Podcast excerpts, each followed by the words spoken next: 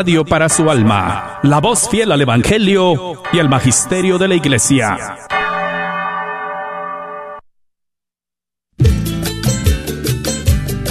Porque tú formaste mis entrañas, me hiciste en el seno de mi madre, te alabaré. Porque asombrosa y maravillosamente he sido hecho. Maravillosas son tus obras, y mi alma lo sabe muy bien.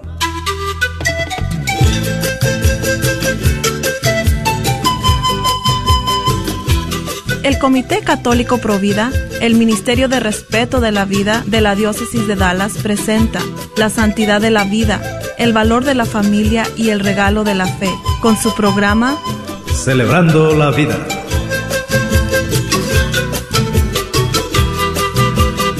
Y con ustedes, Aurora Tinajero. Bendito eres, Señor Dios y Virgencita de Guadalupe Gracias por el don de la vida que nos has dado. Pedimos tu protección, muy especialmente por los que hoy están en peligro de ser abortados o de otras formas asesinados. Tú, Señor, tienes derecho absoluto sobre la vida y la muerte. Te pido por aquellos que trabajan contra la vida. Convierte sus corazones, Señor. Te ofrezco este programa para anunciar la santidad de la vida el valor de la familia y el regalo de la fe. Que tu reino de vida venza la cultura de la muerte. Amén. Pues buenas tardes a todos mis hermanos y todos mis oyentes. Ah, qué felicidad estar con ustedes. Eh, ya saben, les habla su hermana Aurora Tinajero con su programa Celebrando la Vida. Me da mucho gusto estar con ustedes y les quiero dar especialmente una bienvenida a todos los hermanos que están sintonizando por medio del Internet. Eh, les voy a decir con antemano de que este programa es pregrabado, entonces no vamos a poder aceptar sus llamadas por esta vez, pero eh, ojalá que escuchen y ojalá que les guste el tema de este día.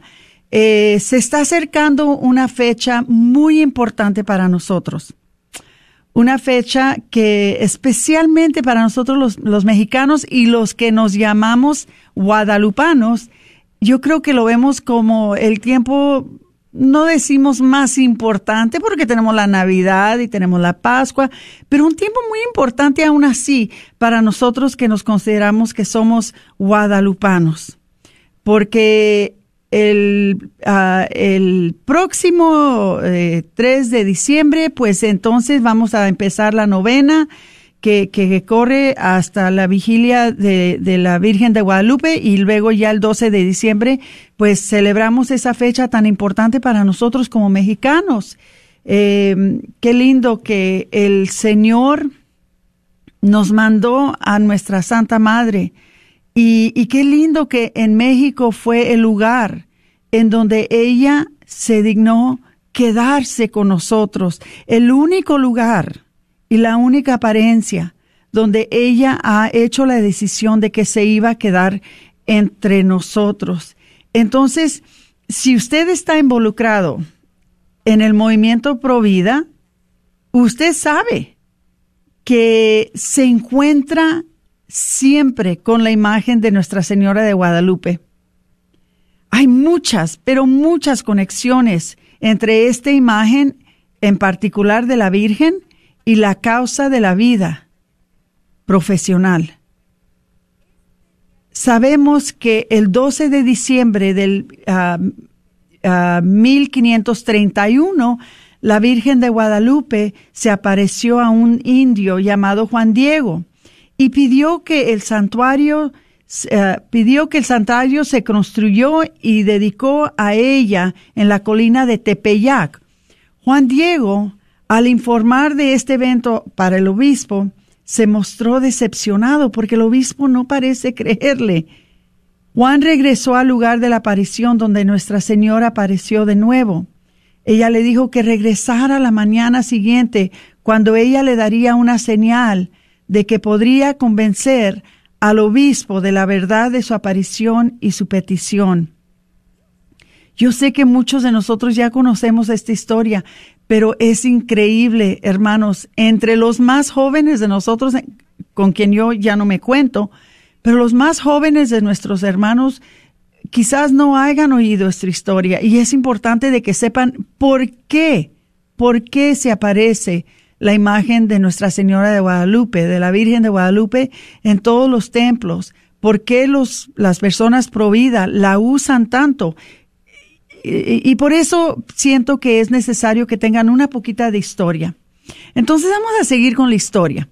Dice, la, la siguiente mañana la Virgen le dijo a Juan que fuera a la cima de la colina y que recogiera las rosas de Castilla que iba a encontrar allí. A pesar de que sabía que solo crecían uh, cactus, obedeció y su, fue, su fe sencilla fue recompensado por la, porque vio las rosas hermosas que crecían donde ella había dicho que estarían.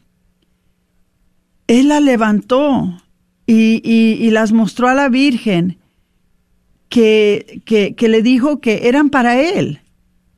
Claro que él regresó a donde estaban presentes esas personas que no le creían y ellos se quedaron sorprendidos a ver la imagen de la, de la Virgen en la tilma cuando él bajó las rosas en su tilma, una tilma muy humilde, hecha de un, de, de un material muy, ah, muy humilde, eh, que estaba hecha la tilma. Los que hemos ido a la imagen de, de, la señora, de Nuestra Señora de Guadalupe en México, hemos visto que es una tela muy humilde. Pero todos se quedaron sorprendidos cuando él bajó las rosas, cayeron al piso y detrás de las rosas quedó la imagen de la Virgen de Guadalupe. Hoy en este día, esta imagen está conservada eh, y en la misma tilma de Juan Diego y está en el altar mayor de la basílica al pie del Tepeyac, en las afueras de la ciudad del Cerro de México en la basílica. En la imagen la Virgen está embarazada, que quiere decir que lleva al Hijo de Dios en su vientre.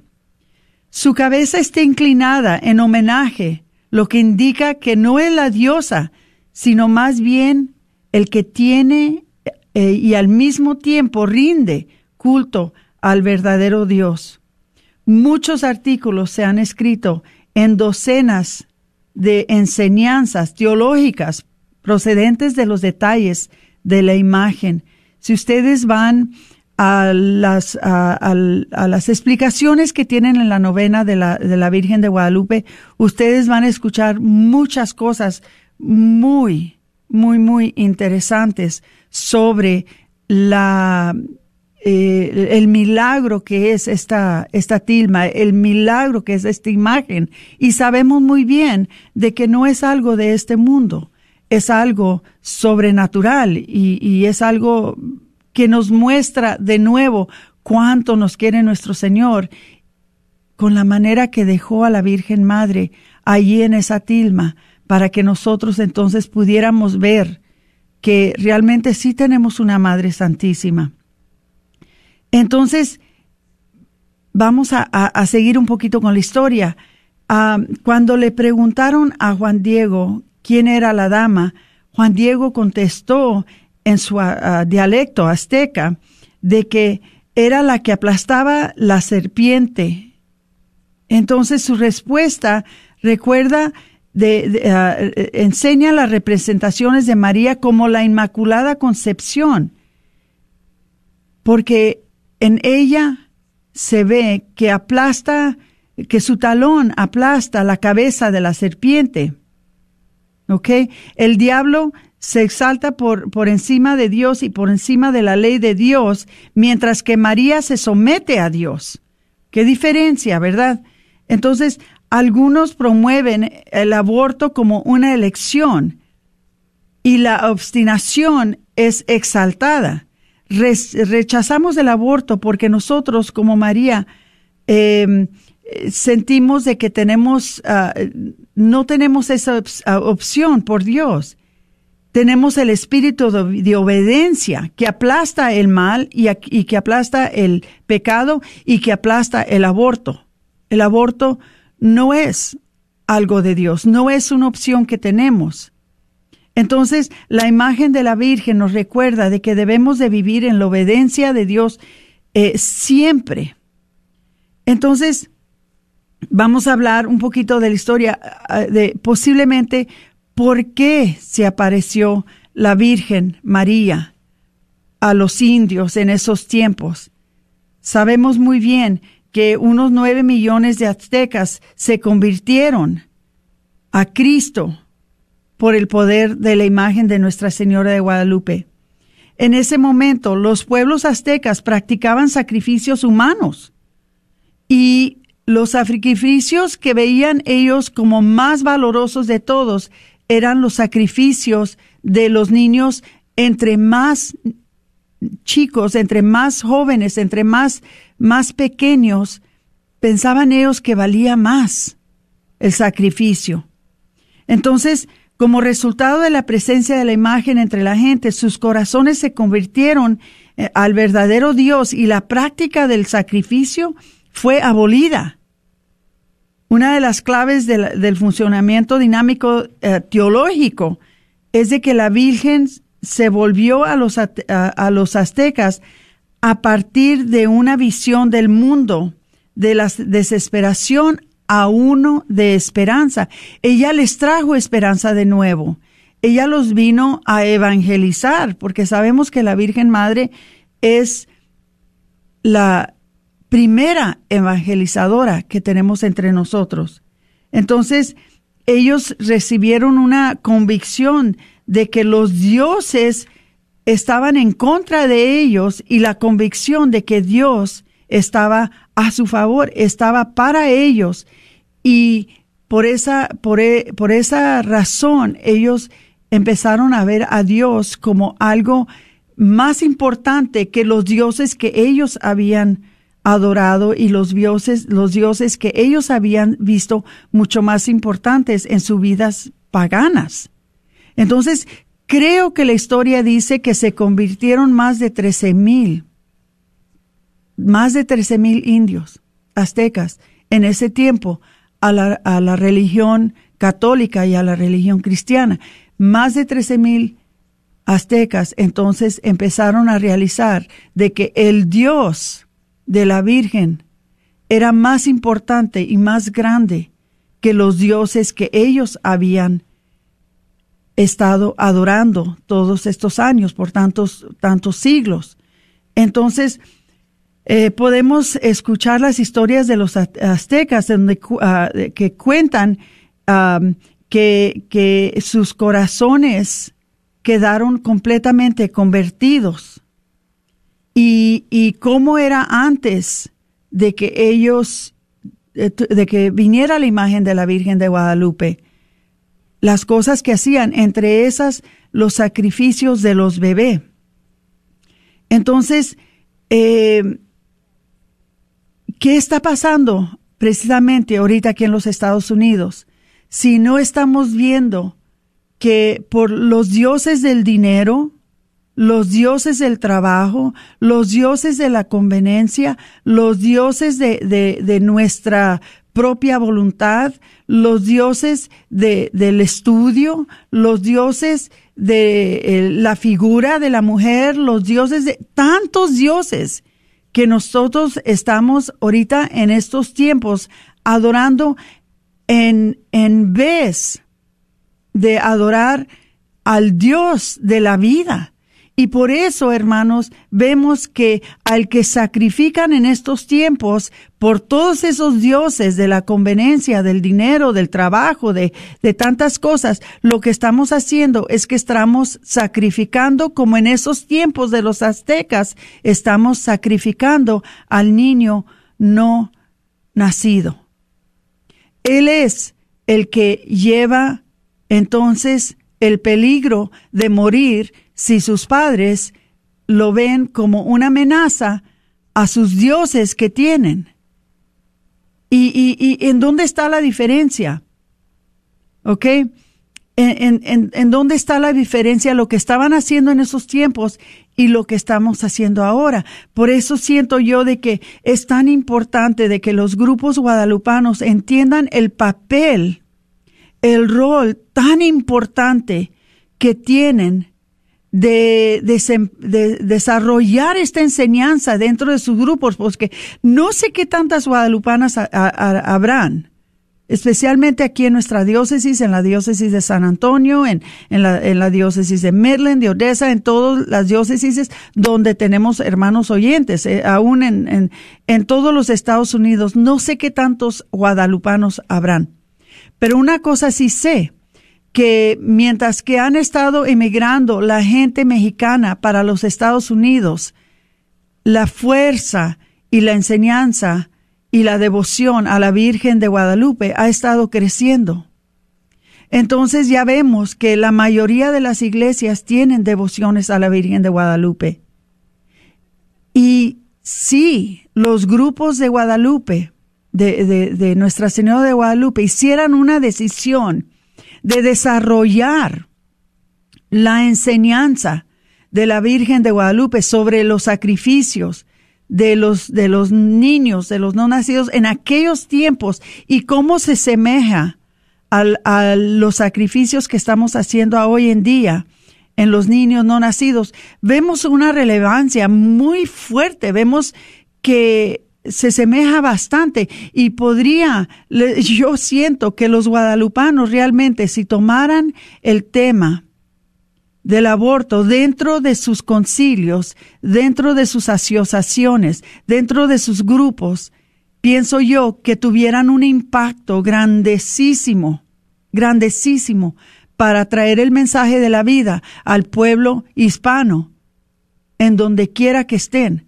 porque es un mensaje muy fuerte, es un mensaje que puede traer conversión y más que nada, pues hermanos, hacemos nuestra parte en traer el Evangelio de la vida a tanto hispano que ahorita está siendo victimizado por el aborto.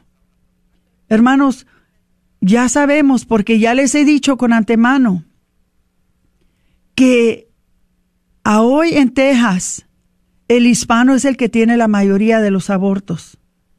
¿Cómo es posible, con la devoción que tenemos los hispanos a la Virgencita de Guadalupe, sabiendo muy bien que ella vino precisamente, precisamente para evangelizarnos sobre la importancia de la vida, sobre lo que es la santidad de la vida, ¿cómo es posible de que tanto hispano esté abortando a su hijo? Es completamente en contra de la enseñanza de la Virgen de Guadalupe. Entonces tenemos que, que, que, que ponernos a pensar qué es lo que estamos haciendo. Y si, si dentro de nuestros grupos guadalupanos no estamos desarrollando este tema, entonces en realidad, hermano, no estamos desarrollando la esencia de lo que vino la Virgen de Guadalupe a, traernos, el mensaje que vino a traernos. Porque su mensaje era un mensaje que nos debería de llevar de un mensaje de desesperación a un mensaje de esperanza. Los aztecas estaban en una, en una teología, como se puede decir, en una teología de desesperación.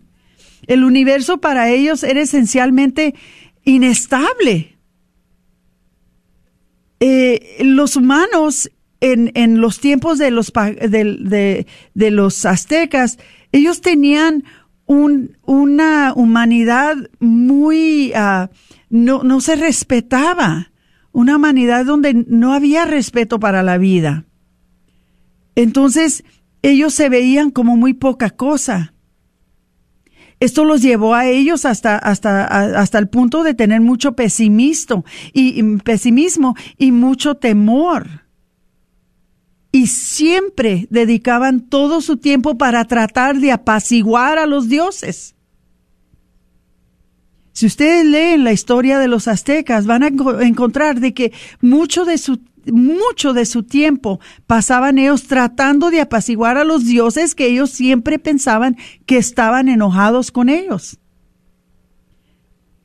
Entonces, ellos se sentían siempre desvaluados y siempre desesperados. Entonces, ellos pensaban que el mundo en que ellos vivían iba a ser destruido por un terremoto como consecuencia de las, eh, de las criaturas que salían de la tierra para destruir los habitantes sobrevivientes de la tierra. Ellos tenían un, un concepto, ellos tenían un paganismo muy desesperante. Y por eso se dice que los aztecas tenían un tenían una teología de desesperación. Entonces, por eso ellos sentían que lo más, lo máximo que ellos podían ofrecer a los dioses eran los sacrificios humanos.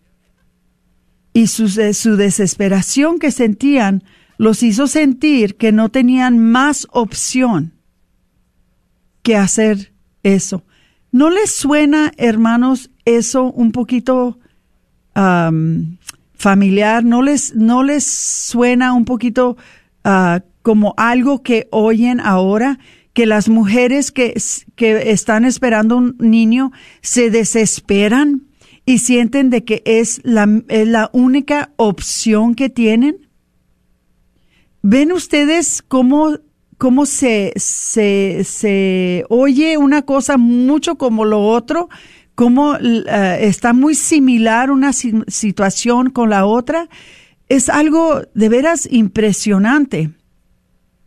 Porque la dinámica detrás de, de los abortos es esencialmente la misma que la dinámica de, de esos tiempos. Hay una desesperación en la mujer que decide de que no tiene una opción y que tiene que abortar. La gente que aborta no siente una liberación de, de opciones, no siente una libertad para elegir. Ya sabemos eso. Aunque le dicen pro opción, ellas sienten de que no tiene opción. No tienen la liberación para hacer lo que tienen que hacer y sienten que la única opción que tienen es de abortar a su niño. Se sienten atrapadas, se sienten abandonadas, se sienten desesperadas. Entonces, eso, eso sentían los aztecas también en esos tiempos. Y eso sienten ahora las mujeres o las parejas que hacen lo que hacen cuando tienen un embarazo inesperado. Entonces, hermanos, tenemos que ver estas cosas y tenemos que aprender de ellas. Cuando hablamos con las mujeres que han abortado niños, en el programa, en el programa que tenemos aquí en Dallas y que está en todo el mundo del viñedo de Raquel, las mujeres posabortivas nos dicen que mis amigos me dijeron que no tenía otra opción. La clínica no me ofreció ninguna otra alternativa. Y yo estaba esperando que alguien me diera otra alternativa, otra opción. Por eso es tan importante que estemos ahí afuera del, del, centro de aborto orando y que tengamos ahí la imagen de Nuestra Señora de Guadalupe para que ellas vean de que sí hay otra opción, porque es una desesperación que sienten tremenda.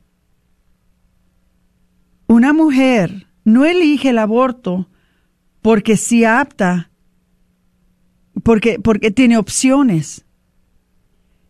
Ella lo elige como un animal atrapado en una trampa y ve y piensa que su única salida es de abortar.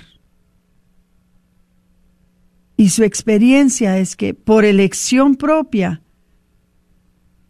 pone fin a la vida de su bebé y también pone fin a su propia vida, porque su vida antes del aborto ya para de ser. Ya no tiene la misma vida. Ya, ya no, todo cambia para ellas. Porque entonces se hunden en un mal, en, un mar de, desesperación. Nos dicen, no, no podemos soportarlo. No, no, no podemos sobrellevar, sobrevivir. Muchas de ellas aún tienen pensamientos de suicidio. Entonces, ¿cómo podemos decir que tuvieron una opción? Que tuvieron la liberación de escoger, de elegir qué es lo que querían hacer. Otra vez vemos cómo con los aztecas una teología de desesperación, porque se sienten desesperadas, así como se sentían los aztecas en esos, en esos tiempos, se sentían desesperados, porque sentían de que todos los que eran importantes para ellas, que eran los dioses, estaban en contra de ellos. Entonces, estas mujeres, cuando se embarazan y que no tienen esposo, que los papás no los apoyan, que, que no tienen aseguranza, que no tienen trabajo, que no tienen dinero, que no tienen, ellas se sienten de que todo está en contra de ellas. Otra vez les recuerdo, ¿Por qué es tan importante de que estemos en los centros de aborto orando para que vean que hay gente, aunque sean extraños, aunque sea gente que no conocen, pero hay gente presente que sí les importan. Y es un trabajo muy importante el que desempeña la consejera de acera cuando ella va y le dice a la mujer que va con el fin de abortar a su niño, va y le dice, Hermana, hay alternativas, hay opciones. Deja platicarte, deja decirte. Hay maneras que te podemos ayudar. Tú nos importas. Nosotros te queremos ayudar.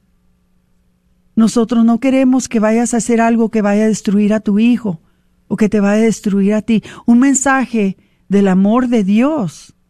Porque es exactamente lo que hacen estas consejeras.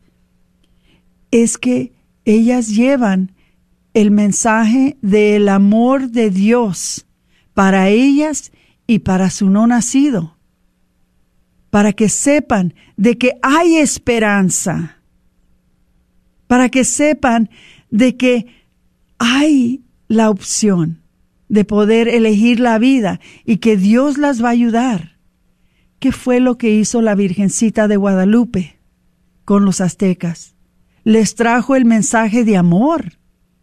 Les trajo el, mensaje de Dios diciéndoles, hay esperanza. Hay esperanza para ustedes y hay un Dios que los quiere sin condición. Hay un Dios que los quiere a pesar de todo el mal que han hecho en tantos siglos, a pesar de tantas cosas malas que han estado haciendo para ofenderlo, Él lo sigue queriendo. Entonces ella trajo el mensaje de amor para todos los aztecas. El, el mensaje de amor, el mensaje del Evangelio, el mensaje de Dios, la palabra de Dios, la Santa Escritura, cuando se proclama en sí, convierte corazones. Tiene ese poder tiene un poder dinámico de convertir corazones, hermanos. Entonces es tan importante de que nosotros sepamos que la Virgen no solamente vino en esos tiempos para los aztecas, vino para nosotros en estos tiempos, realizando de que ahora en nuestros tiempos modernos nosotros íbamos a caer en la misma trampa. Nos iban a encajar en, en la misma mentira de los tiempos de los aztecas que nos decían de que Dios está enojado con nosotros, de que no tenemos salida, de que tenemos que matar al niño para resolver el problema, que es lo que hacían los aztecas, matar a los humanos, especialmente a los niños humanos, para aplacar, para pacientar, para, para poder estar en amistad con los dioses, porque según ellos los dioses estaban enojados con ellos porque tantas cosas les estaban pasando, tanto les estaba yendo mal. Entonces, querían apacientar a los dioses y de la única manera que sentían es que lo podían hacer es con sacrificar a los humanos. Entonces, ¿Qué, ¿Qué, piensan las mujeres hoy en día? Que la manera que van a aplacar a los padres, que la manera que van a aplacar al novio, que la manera que van a pacientar al, al, al, al que los emplea, que la manera que se van a pacientar ellas mismas, que la manera que van a resolver su problema es contener ese aborto, sin ponerse a realizar de que están abriendo la puerta para un algo mucho más grave y mucho más horrendo que cualquier cosa que se podían imaginar. Entonces, este racionamiento no está correcto y no está bien. No estaba correcto para los aztecas y no está correcto para nosotros en estos días, hermanos. Vamos a tomar una corta pausita, pero los espero, hermanos, después de estos cortos anuncios.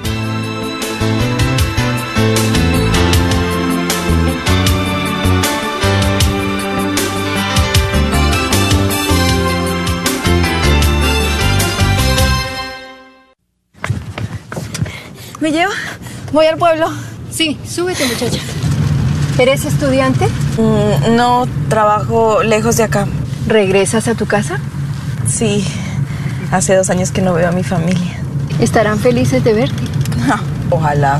Mi papá me votó por andar con la pandilla. ¿Aún así quieres volver? Sí, le escribí a mis papás pidiéndoles perdón, pero no esperé la respuesta. ¿Y qué te hace volver? Palabras de mi mamá. Al partir ella me dijo, siempre te seguiré queriendo. Ay, ya llegamos al pueblo. Mire, ahí está mi casa. ¿Y esos que están ahí son tus padres? Sí, gracias por ayudarme. Hija. Papá. Te estábamos esperando. Las palabras de amor nunca se olvidan. La familia unida, esperanza en la vida. Un mensaje de la campaña católica de la comunicación. Grandes y maravillosas noticias para el pueblo hispano. El Comité Católico Provida se alegra en anunciar que ya tiene su sitio web en español. Visítelo en el sitio web prolifedallas.org diagonal español. Encontrará mucha información provida y aprenderá más sobre la lucha para defender la vida. Te invitamos a entrar a nuestro sitio web prolifedallas.org diagonal español. Nuestra familia se ha extendido a través de centurías. Por gracia de Dios, comenzamos hospitales, establecimos orfanatorios y ayudamos al pobre. Somos la organización caritativa más grande del mundo. Nosotros somos la Iglesia Católica, compartiendo los sacramentos y la riqueza de nuestra fe cristiana. Si has estado alejado de la Iglesia Católica, te invitamos a que nos visites nuevamente. Visita católicosregresen.org. La red de Radio Guadalupe les da las gracias por el apoyo financiero que nos han dado desde nuestro último radiotón.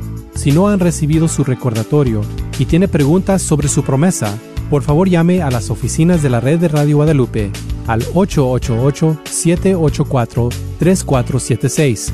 888-784-3476. La llamada es gratuita. 888-784-3476. Gracias por escuchar nuestra radiodifusora, la red de Radio Guadalupe, Radio para su alma. Les queremos recordar que también nos pueden escuchar por el internet en nuestro sitio web grnonline.com, grnonline.com. Solamente oprime el botón que dice Escuche en vivo y escoge su área de Texas en donde vive. Otra vez, el sitio web es grnonline.com en donde nos puede escuchar 24 horas al día. Gracias y que Dios los bendiga.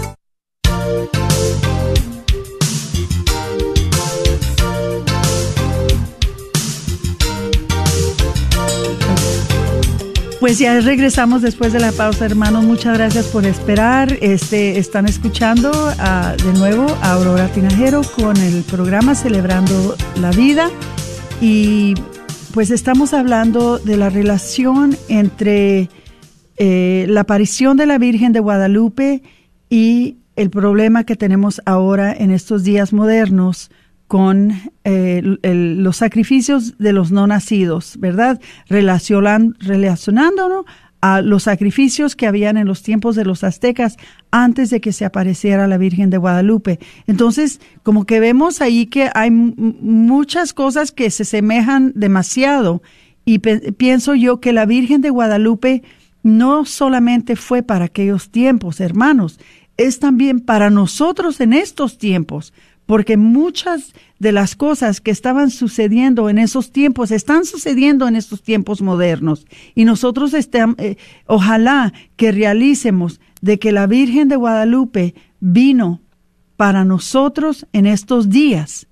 Y es mucho más importante la Virgen de Guadalupe y las asociaciones, los grupos, los, ah, todos los programas guadalupanos son mucho más importantes que lo que nosotros nos imaginamos, porque a veces, hermanos, nosotros pensamos que participar con los grupos guadalupanos o ser guadalupano o ser guadalupana es simplemente tener los matachines, tener eh, el drama de las apariciones, eh, tener eh, vender tamales, vender comida, este, tener la fiesta guadalupana, el novenario, todo eso es importante. Claro que sí. Todo eso es importante y de ninguna manera, hermanos, me atrevería yo a desvalorizar estas cosas. Pero es más grande que esto, hermanos. Hay mucho más hay mucho más significancia a las apariencias de la Virgen de Guadalupe que lo que nosotros nos imaginamos. Y todo lo que sucedió en aquellos tiempos que se apareció para los aztecas, ahora lo podemos aplicar de una manera hermosa para nuestros tiempos, nuestros tiempos en donde estamos haciendo los mejores los ah, errores muy similares a los errores que estaban haciendo los aztecas. Ahora nosotros también estamos desvalorizando la vida. También nosotros estamos sacrificando la vida. También nosotros estamos rindiéndonos a la desesperación pensando de que no tenemos opciones, de que no tenemos alternativas, de que no hay salida y la única manera para salirnos de un problema, para, para resolver un problema cuando hay un embarazo inesperado, de la única opción que tenemos es de matar al niño, es de abortar. Lo mismo que hacían los aztecas, que la única solución que tenían para poder apacientar a los, a los dioses era de sacrificar humanos. Entonces, hermanos, por eso les digo, hay mucha más significancia a las apariciones de la Virgen de, Guadalupe que lo que nosotros les damos. la, la significancia que le damos y la importancia que le damos es buena. No es mala, es buena. Y todo eso tiene su valor y tiene su lugar. Pero quisiera yo que los grupos guadalupanos, las asociaciones guadalupanas, entendieran y que reconocieran de que hay mucho más allí. La Virgen de Guadalupe nos, nos trajo mucho más regalos que simplemente el drama de su apariencia, simplemente el novenario, simplemente eh, la devoción de poder decir, yo soy guadalupana. Eso tiene mucho valor, pero hermanos, ella trajo mucho más que eso.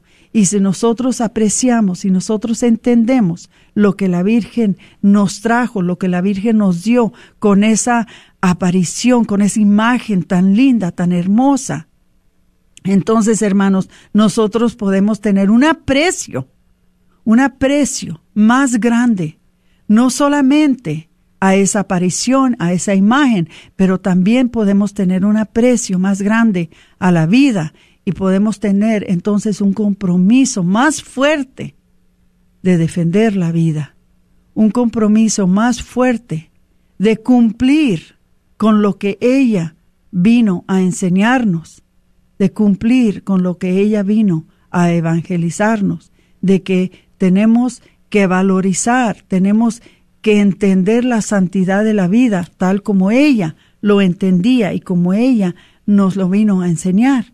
Entonces, cuando la Virgen se apareció, se apareció, ella venía con Dios en su vientre.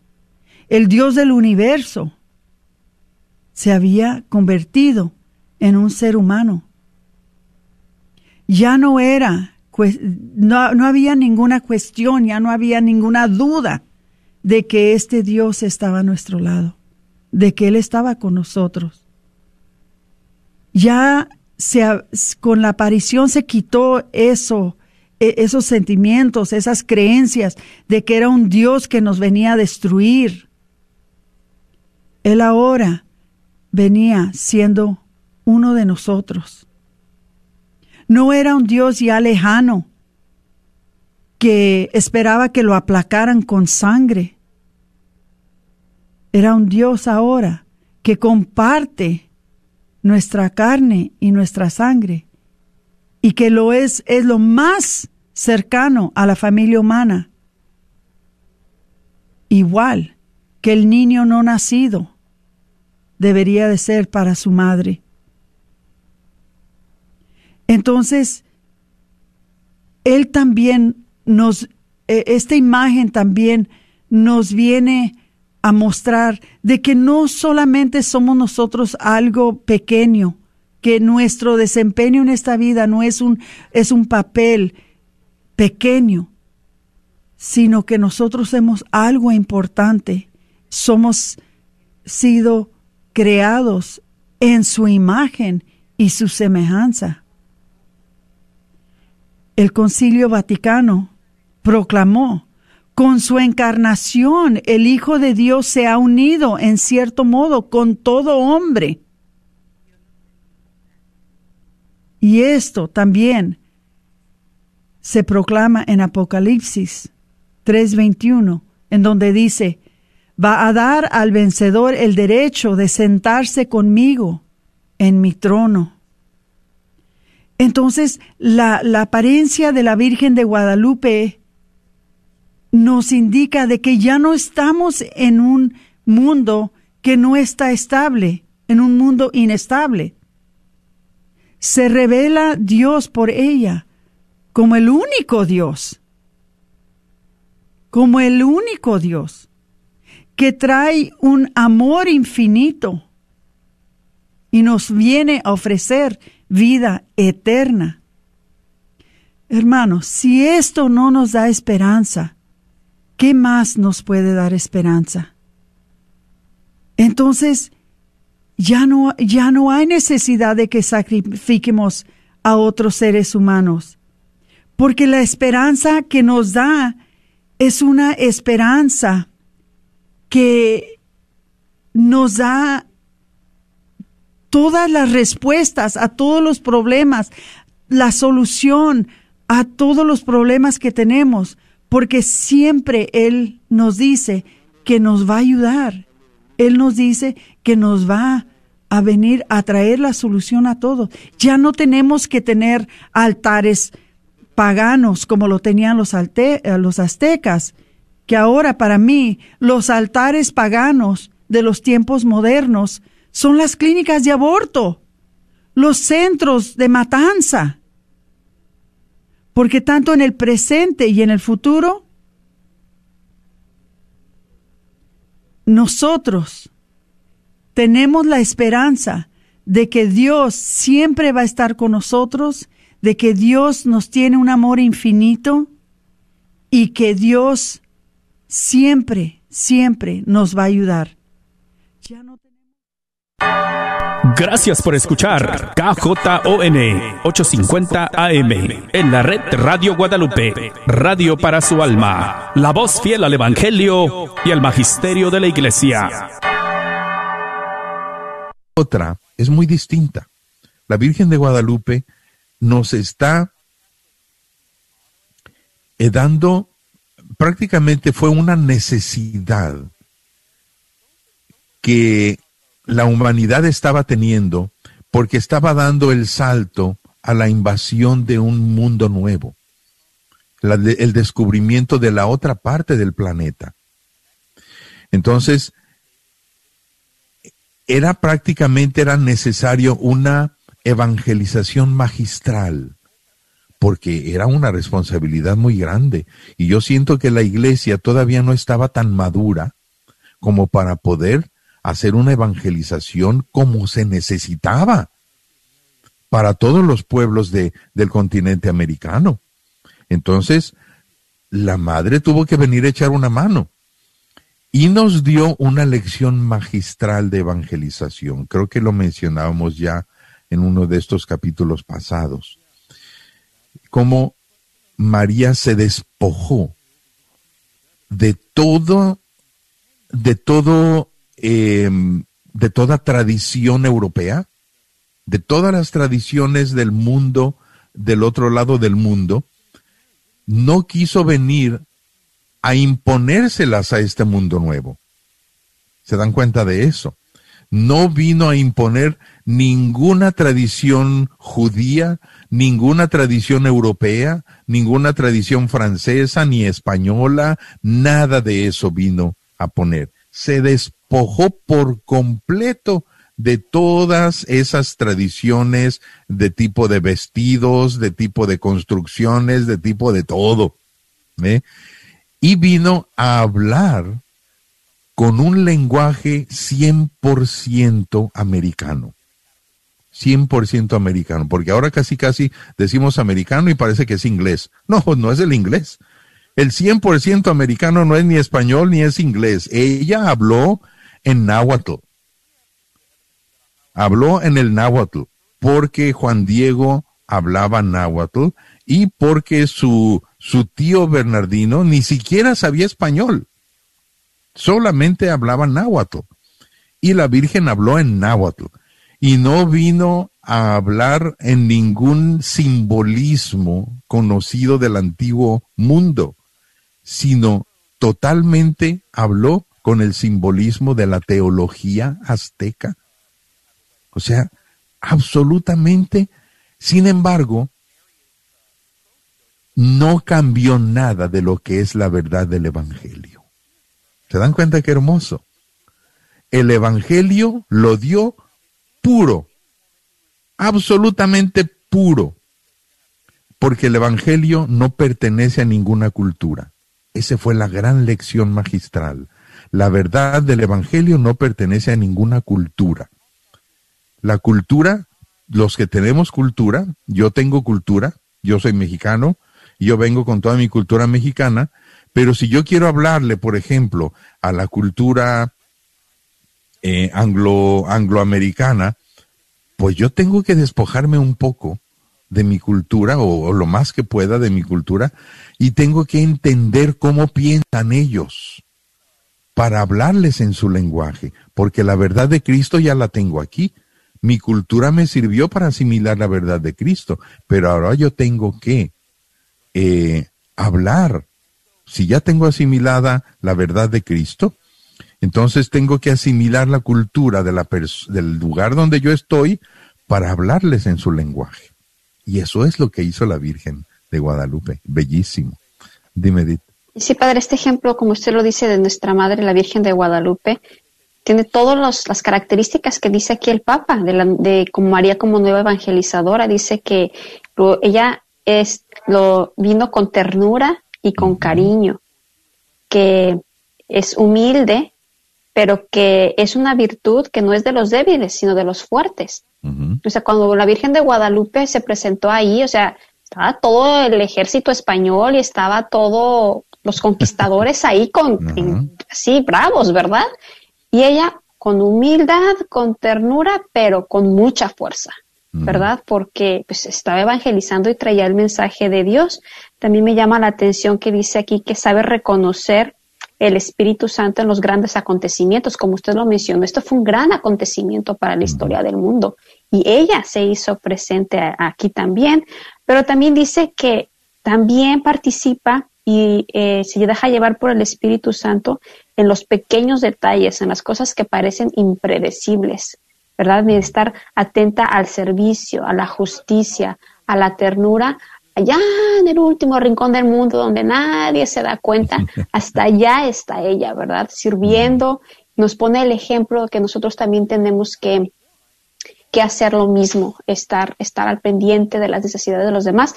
Y rápidamente, nada más, por último, quiero compartir también esto que dice aquí, que me llamó la atención, que dice que ella está ah, pronta, a, con prontitud a ayudar a los demás. A nunca se me va a olvidar mi maestra de catecismo cuando yo era niña, que era lo que nos decía, que la Virgen siempre estaba pronta para ayudar.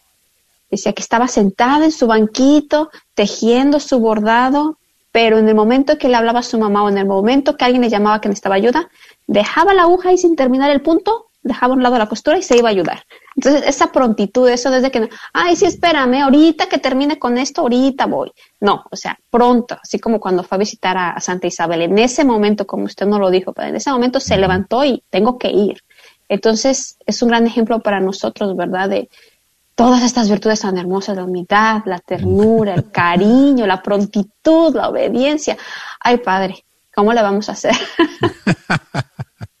sí, no, son cosas muy hermosas que, que la Virgen nos está poniendo, o sea, pero lo importante es esto, que nos familiaricemos con la palabra de Dios, que convivamos con la palabra de Dios, que oremos todos los días, o sea, que no, que no creamos que la oración es algo, es un ritual mágico, que tenemos que hacerlo, los rosarios y todo esto, no, no. Oración es convivir con Dios todos los días. Cuando María estaba, yo qué sé, seguramente María ayudó alguna vez en la carpintería, o a lo mejor Jesús ayudó alguna vez a María en las cosas de la casa. Y en ese diálogo que tenían entre los dos, eso era oración. Ese, convivio, ese alternar con Jesús mientras estoy trabajando, mientras estoy manejando, mientras estoy haciendo lo que sea, eso es oración. Y mientras más voy dialogando con Dios, como dice aquel dicho, dime con quién andas y te diré quién eres. Si tú vas conviviendo mucho, no se ustedes dando cuenta que, que hay veces que hay esposos que les dicen que si son hermanos? ¿No les, ha, ¿No les ha pasado eso? A mi padre y mi madre les, les pasó varias veces, que dijeron que eran hermanos. Se volteaban a ver y me volteaban a ver a mí y decían, no, no, no, este, es nuestro hijo, somos esposos. Ay, pues se parecen mucho. ¿Por qué? Porque han convivido mucho. Porque eh, sin tener ninguna relación sanguínea, cada uno viene de su padre y de su madre, pero al empezarse a relacionar mucho, eh, empiezan, mi madre empieza a pensar a veces como mi padre y mi padre empieza a pensar como mi madre, em, aprenden reacciones el uno del otro. ¿ah? Así es, eso es lo que tiene que ser. Eh, yo me relaciono tanto con Cristo que aprendo las reacciones de Cristo. Es muy bonito cómo reaccionar ante, ante un, ante un, eh, la necesidad de una persona, cosas por el estilo, eh, reacciones de palabras, reacciones de, de, obras, cosas así. Es muy bonito todo eso. padre.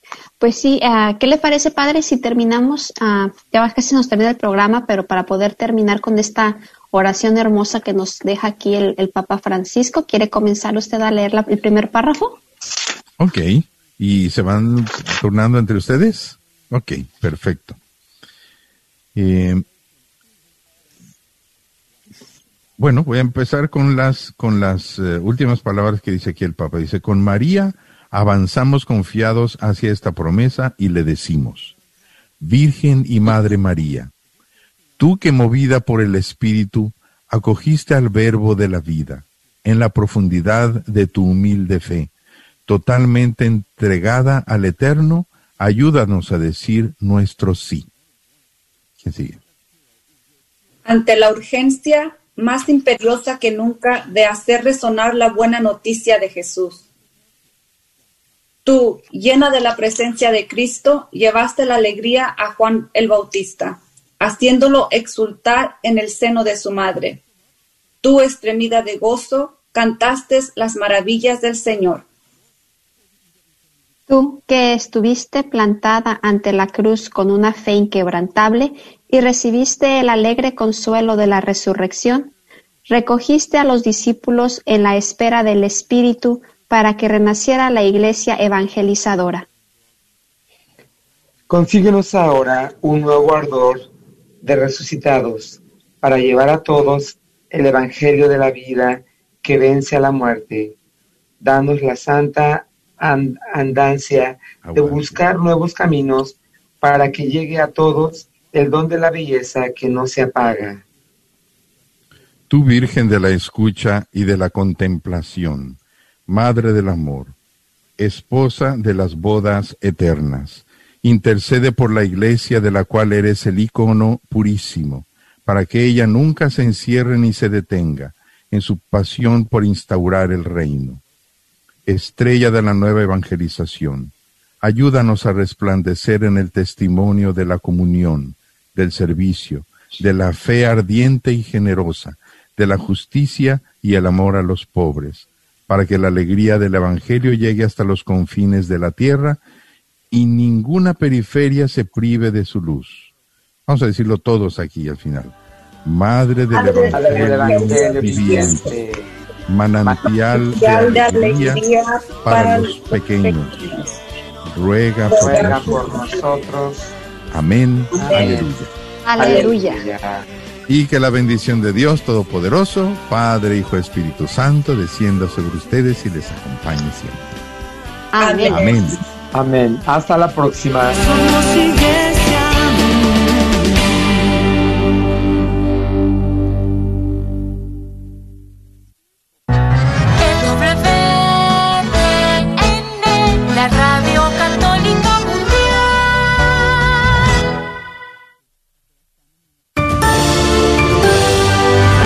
Es un avance informativo en EWTN Radio Católica Mundial. Hablándoles Katia Baliño. El presidente de la Conferencia Episcopal de Colombia, Monseñor Óscar Urbina Ortega, que padece el COVID-19, elevó sus oraciones por los enfermos de la pandemia y les recordó que no están solos. Así lo indicó el prelado al concluir la jornada de oración por los enfermos convocada por el Secretariado Permanente del Episcopado Colombiano. Los casos de coronavirus en Colombia ascienden a 1.371.103, con un total de 37.808 fallecidos. Me uno a la Jornada Nacional de Oración por todos los enfermos del país y del mundo en este tiempo de pandemia. No solo me uno con la oración por ellos, sino también junto con ellos y desde ellos pues comparto los mismos sufrimientos de la enfermedad y el dolor, así como la preocupación de familiares y amigos por nuestra salud, dijo el también arzobispo de Villavicencio. La tradicional celebración del Día del Niño Perdido este año se extenderá del 7 al 11 de diciembre entre actividades presenciales y virtuales en medio de la pandemia de coronavirus en México. El Día del Niño Perdido toma su nombre del pasaje evangélico en el cual Jesús, siendo niño, se queda en Jerusalén tras la fiesta de Pascua y San José y la Virgen María regresan para buscarlo. Cada año, en la región norte del estado mexicano de Veracruz, se celebra el Día del Niño Perdido el 7 de diciembre, en la víspera de la solemnidad de la Inmaculada Concepción. Tradicionalmente, los niños encienden velas y recorren las calles de su pueblo como símbolo del regreso de Jesús junto a San José y a Santa María. En Tuxpan, una de las localidades en las que se celebra esta tradición, las autoridades se repartieron en los últimos días más de 21.000 velitas para que los niños las puedan encender en sus casas esta semana. Manténgase bien informado en EWTN Radio Católica Mundial. Gracias por su atención y que Dios le bendiga. Los santos no nacieron santos, llegaron a la santidad después de una larga continuidad de vencimientos propios. Santa Micaela.